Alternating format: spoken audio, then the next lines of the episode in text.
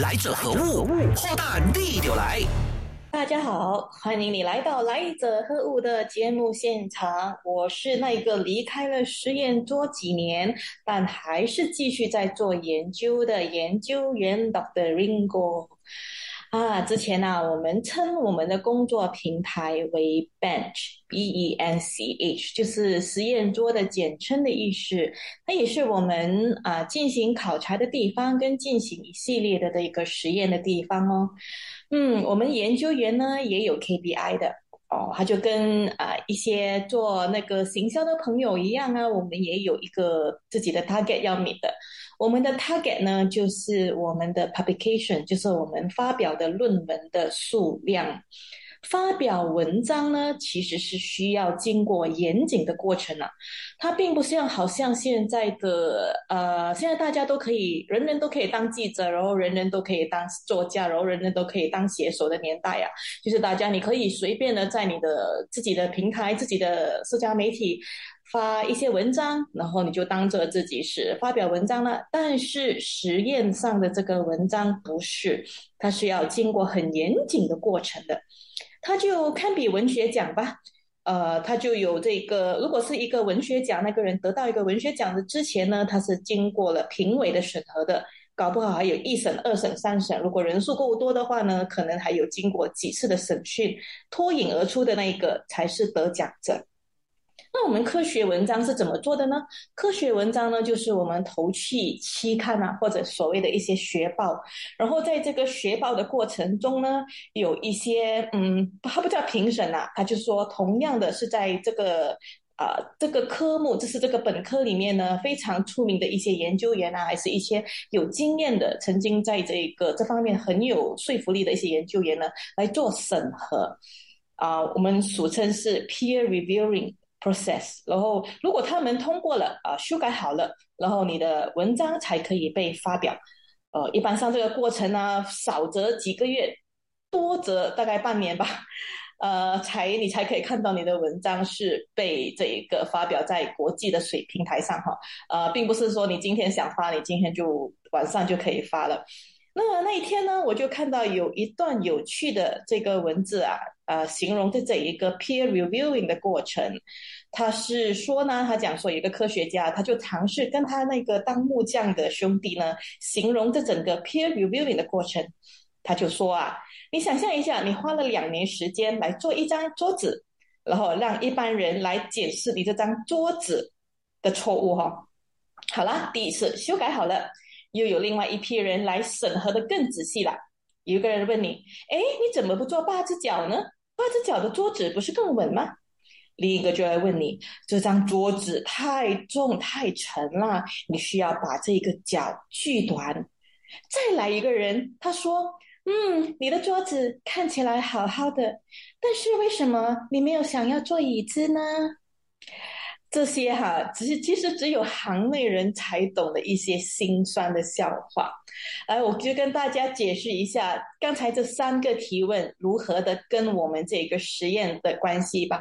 第一个就讲说，为什么你不要做八只脚的桌子？它就好比那一个审核的人呢，他要求你的 sample size，他要求你采样的那个数量哈。呃，就是要一般上呢，每一个研究哈，它都有一个 sample size 的计算法的。比如说，一项牵涉到许多人的健康计划的，比如说疫苗啊，它呢需要是数量蛮庞大的，它需要这个进行的这个实验的人数数量是蛮庞大的。而且还不能是单一族群哦，不能是单一种族哦，不能是只有是女生，还是只有是男生啊？除非你的这个实验是针对女生，还是针对特特定的族群而做，那么你的 sample size 就不同的计算方法了。啊，简单来讲就是你的脚要多呢，这张桌子才可以稳。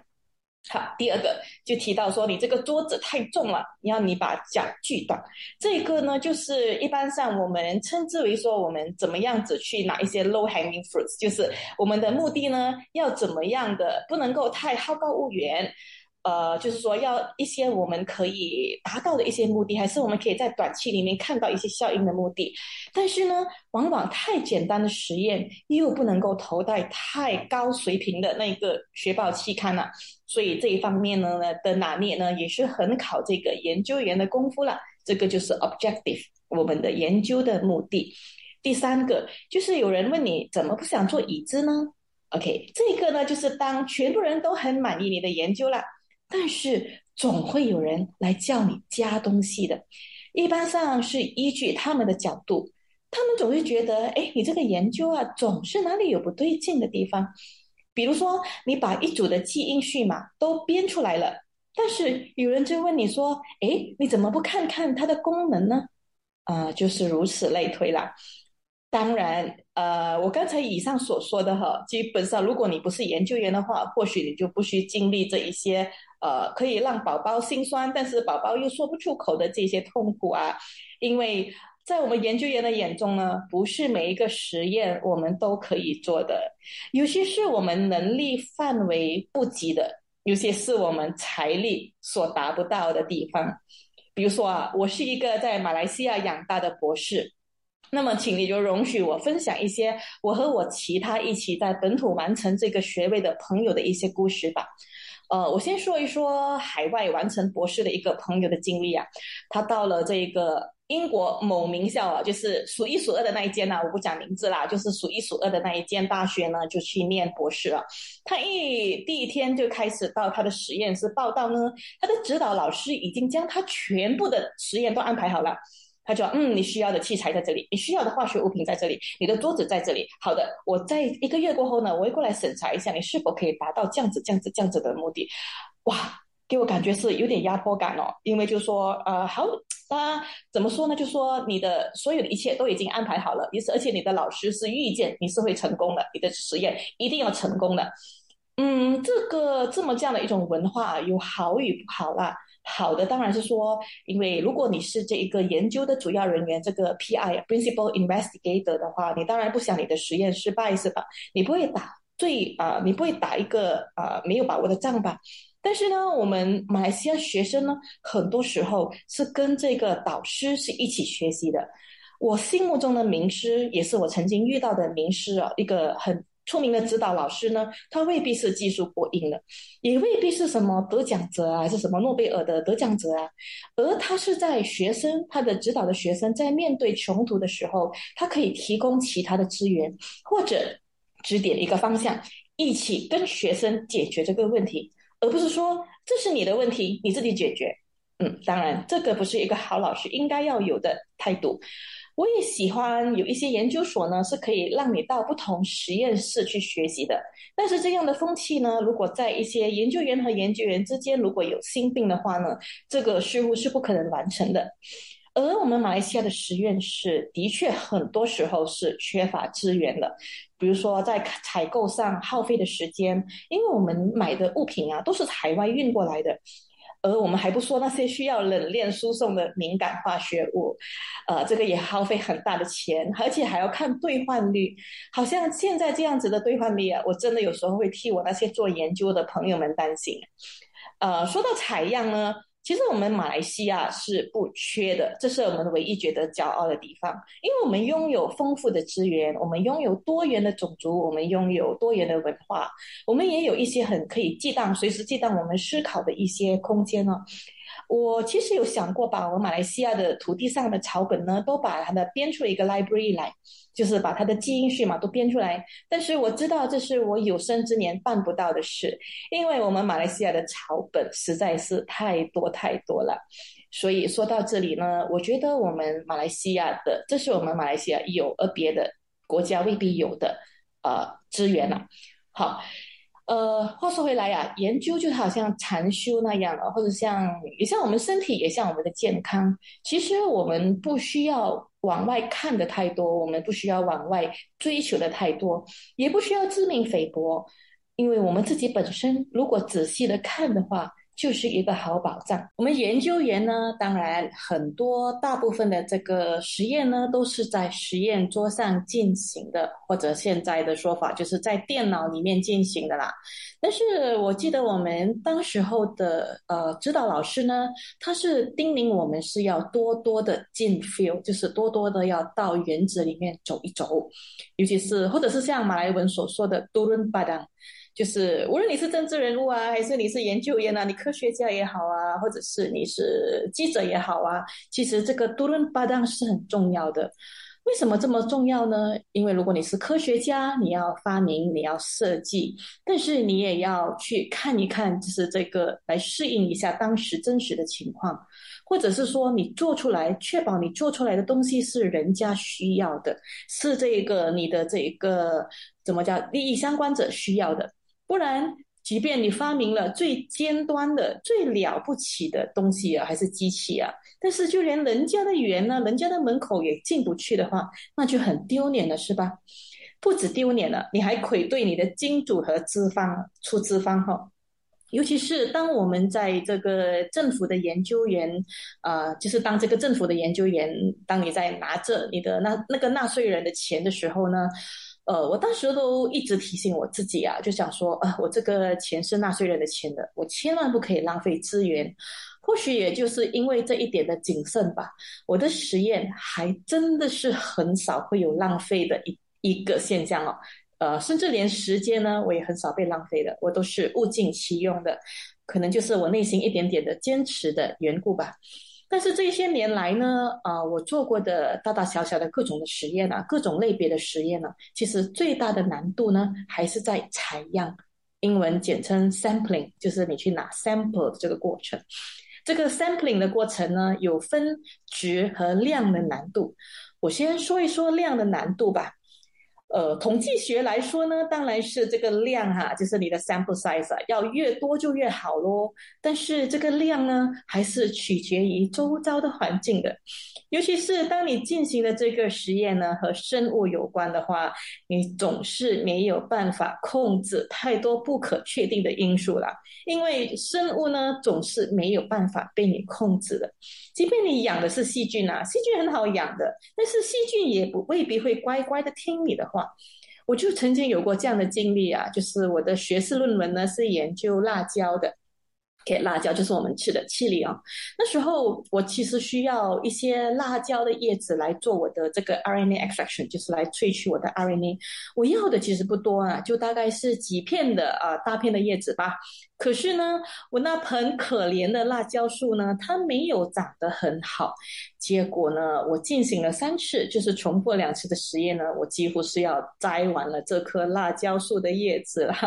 这个事情呢，也导致我当时候的那一个，就是这个研究的主要负责人啊，我的学姐，就是养辣椒的那一个人啊，她的脸色不太好看，因为她还要靠这个辣椒来完成她的研究论文的，就被我这个小学士啊，这个小学妹给踩完了。另外一个曾经听过，就是一个做啊癌细胞研究的朋友啊，他跟我分享的，他很辛苦的到医院去呃采了一点点的那个癌细胞样本，真的是不多，因为这个病人呢，他很辛辛苦的提供了他的癌细胞了，这个癌细胞呢还要给医生做化验的，而且还要分一小部分给他做实验，还真的是不太够的。所以，当如果统计学要求这个 sample size 要越大越好呢？呃，但是对某站在研究员的角度来讲呢，它未必是容易达到的。我再举一个例子吧，就是发明疫苗哈，我们这个整个过程呢，它其实需要不同的阶段、不同的 phases。OK，伦理那方面呢，我下一个单元会说。但是主要是这一个疫苗呢，它必须经过严苛的几个阶段的审核，包括在数以千计的志愿者身上测试。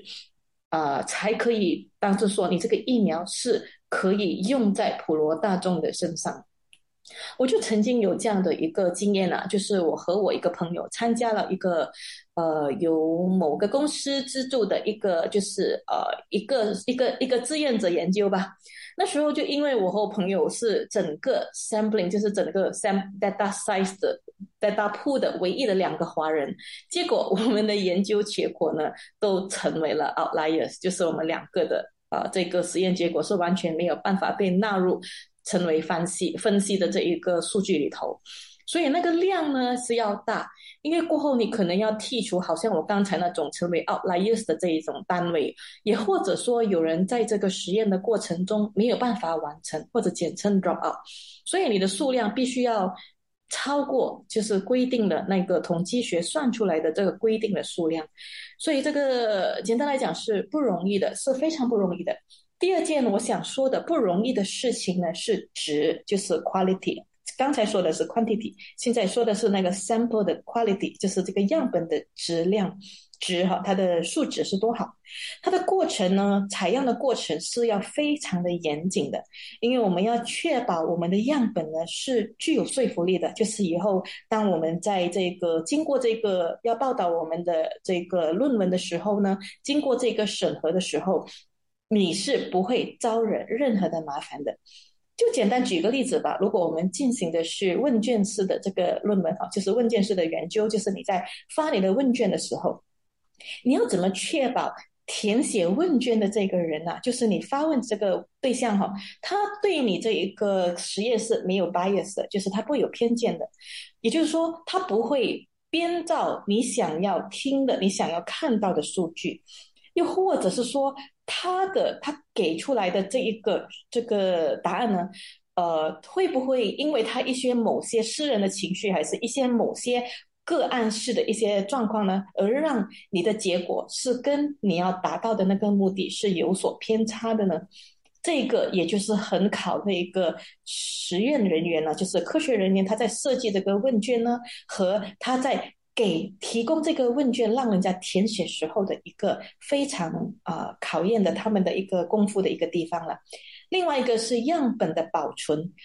这个你别以为我们只是做科学而已啊，它的严谨度呢，如同我们的警察保存证据一样，那么的严苛的。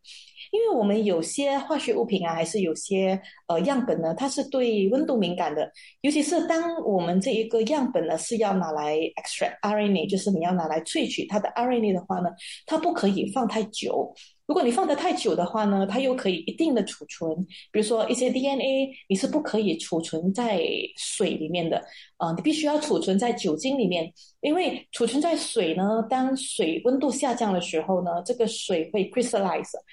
它会结晶。所以它结晶的过程呢，它可能就会把你的 DNA 挤破了。所以它就变成说，你这个 DNA 这个样本呢，好不容易采回来样本呢，就不可以收得很久了。RNA 就更加敏感，就说你必须要很快的去萃取你这个药的 RNA，因为 RNA 消失的太快了。我相信，如果大家之前听了我说了一大堆关于突变啊跟基因学的呃基本道理的时候呢，我们都知道 RNA 呢相比 DNA 和蛋白质呢是中间那一小段的过程是非常的敏感的，它也是对温度敏感的。DNA 也是对温度敏感的，就举个例子吧，比如说我们当初的马来西亚第一批冠病疫苗来的时候，千里迢迢从美国飞来的时候，不是由那个 D 字头开始的那个运输公司呼呼哈哈的，然后从这个机场一路上的用这个动用了好多的人力和这个呃机器啊器材啊，来确保这些样品。这些疫苗哈，都是在冷链的运输情况底下抵达卫生部的，不是吗？同样的原理啊，疫苗也是这个 DNA 的一部分，所以它也需要，它也是非常敏感的。既然我们疫苗都这样子了，更何况是有一些我们进行的实验，可能是牵涉到一些 enzyme 啊，或者是一些化学物品啊，它不只是对温度敏感，它对光可能也是敏感的。比如说我们的呃呃实验的这个试剂盒，或者是我们的 COVID test kit，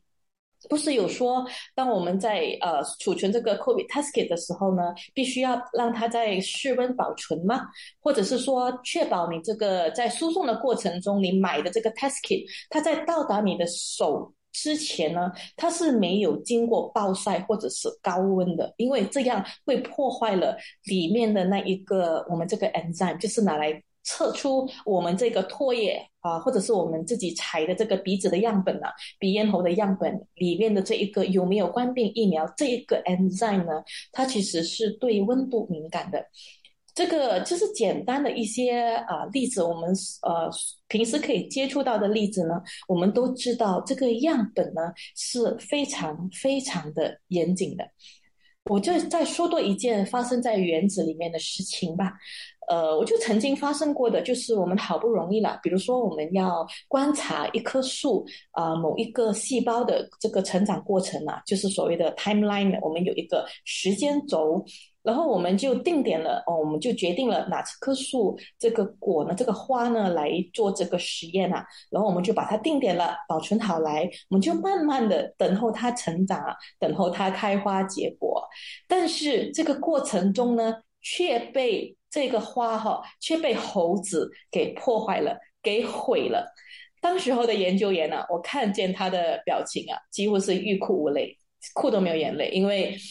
呃，实验重新开始不说，重新找的不说，重新找一棵适合的树不说，我们还是要跟时间赛跑的呀。因为每一个实验呢，我们都打印了有一段的时间必须完成一定的那一个成绩，一个的结果。你跟老板报告也好，还是跟你的资方报告也好啊，这么过程中出了任何的差错呢，其实对整个研究的影响呢，事情是非常非常非常的大的。所以，我们研究员面对的困难呢是很多很多。以上所说的只是一些我们在进行过程中的内部的挑战。宝宝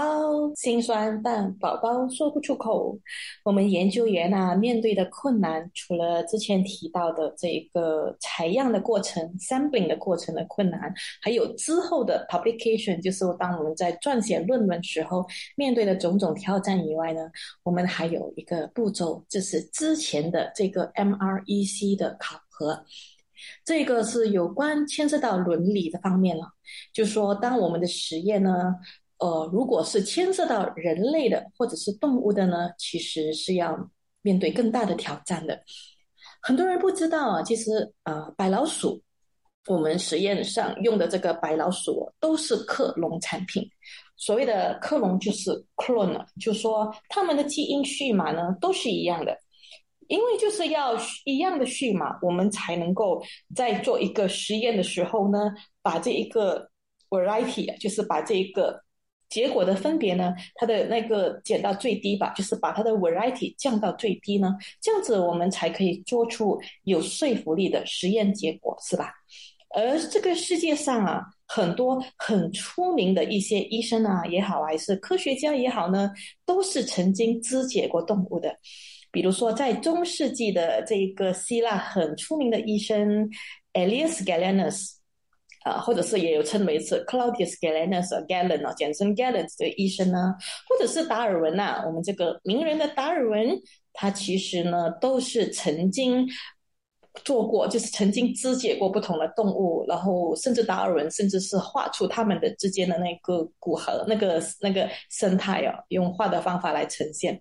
所以相比之下呢。呃，比较不伤害动物和所谓 environmental friendly 的这个这些科学家，大概就是有属曼德尔啊，我们的基因学之父 Mendel，因为他只是种豆和蒜豆，他没有伤害任何的动物。啊，他的他的实验可以做一个 disclaimer，就说，呃，此项实验在不伤害任何呃动物的情况底下进行。嗯，曼德尔绝对是称得上是可以做得到。另外一个比较典型的例子呢，大概就是中国的神农了，我们的这个草药之父神农了，因为他是用他自己的身体来做实验的，他是试白药，他是试百草哦，他自己来吃那个百草来看。呃，但是以上所说呢，小朋友们啊，请不要学习，因为这个神农叔叔呢是经过严苛的、严谨的这一个指导呢，他才可以完成刚才所说的所有的动作。所以我们都知道这个实验呢，不管是你拿自己也好，还是你拿别人也好，还是你拿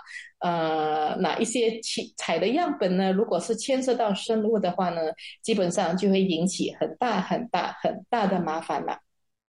一般上进行实验呢，我们是需要志愿者的，就是需要有人来自愿的来进行替你进行你的实验。但是这方面是很不容易的，嗯，英文称之为 "It's a very tricky question"。因为呃，有些实验呢是会发放微薄的酬金的，但是这个酬金呢，同时也会引起有人的质疑，就讲说有人会不会因为这个奖金而来的？呃，尤其是当如果你是海外移民，想象这样的一个情形啊，在某国某大国进行的某个呃研究所进行的实验，如果你是移居到呃这个地方的一些移民啊，就是然后当时候你生活又拮据的话，而这个研究所偏偏又是需要你这样的人种来进行实验的话，你会不会因为这个钱而去进行实验呢？还是你是真心的，是为了要帮助这个科学家，帮助这个福祉人类的这一个啊这一个啊计划而进行的一个你的这个自愿的一个服务的动作呢？是啊，比较很难吧？很，我相信大家，我只是抛这个问题出来，答案呢，呃，我也不会提供，因为我也不懂得怎么提供，就让大家去想一想啦。好了，好了，好了，我们不拿人了，我们不拿人来做实验了，我们拿动物好吗？那动物应该没问题了吧？但是动物呢，也是生命来的。我就是因为曾经看见了那个即将就是养了一段时间的这个白老鼠啊，因为他们曾经我们喂食它们某一些东西，所以过后呢，我们就要摘走它一些器官来进行这个 RNA 跟或者是 DNA 的一些 extraction 来做一个呃一个看它的一个成果的一个对比的时候。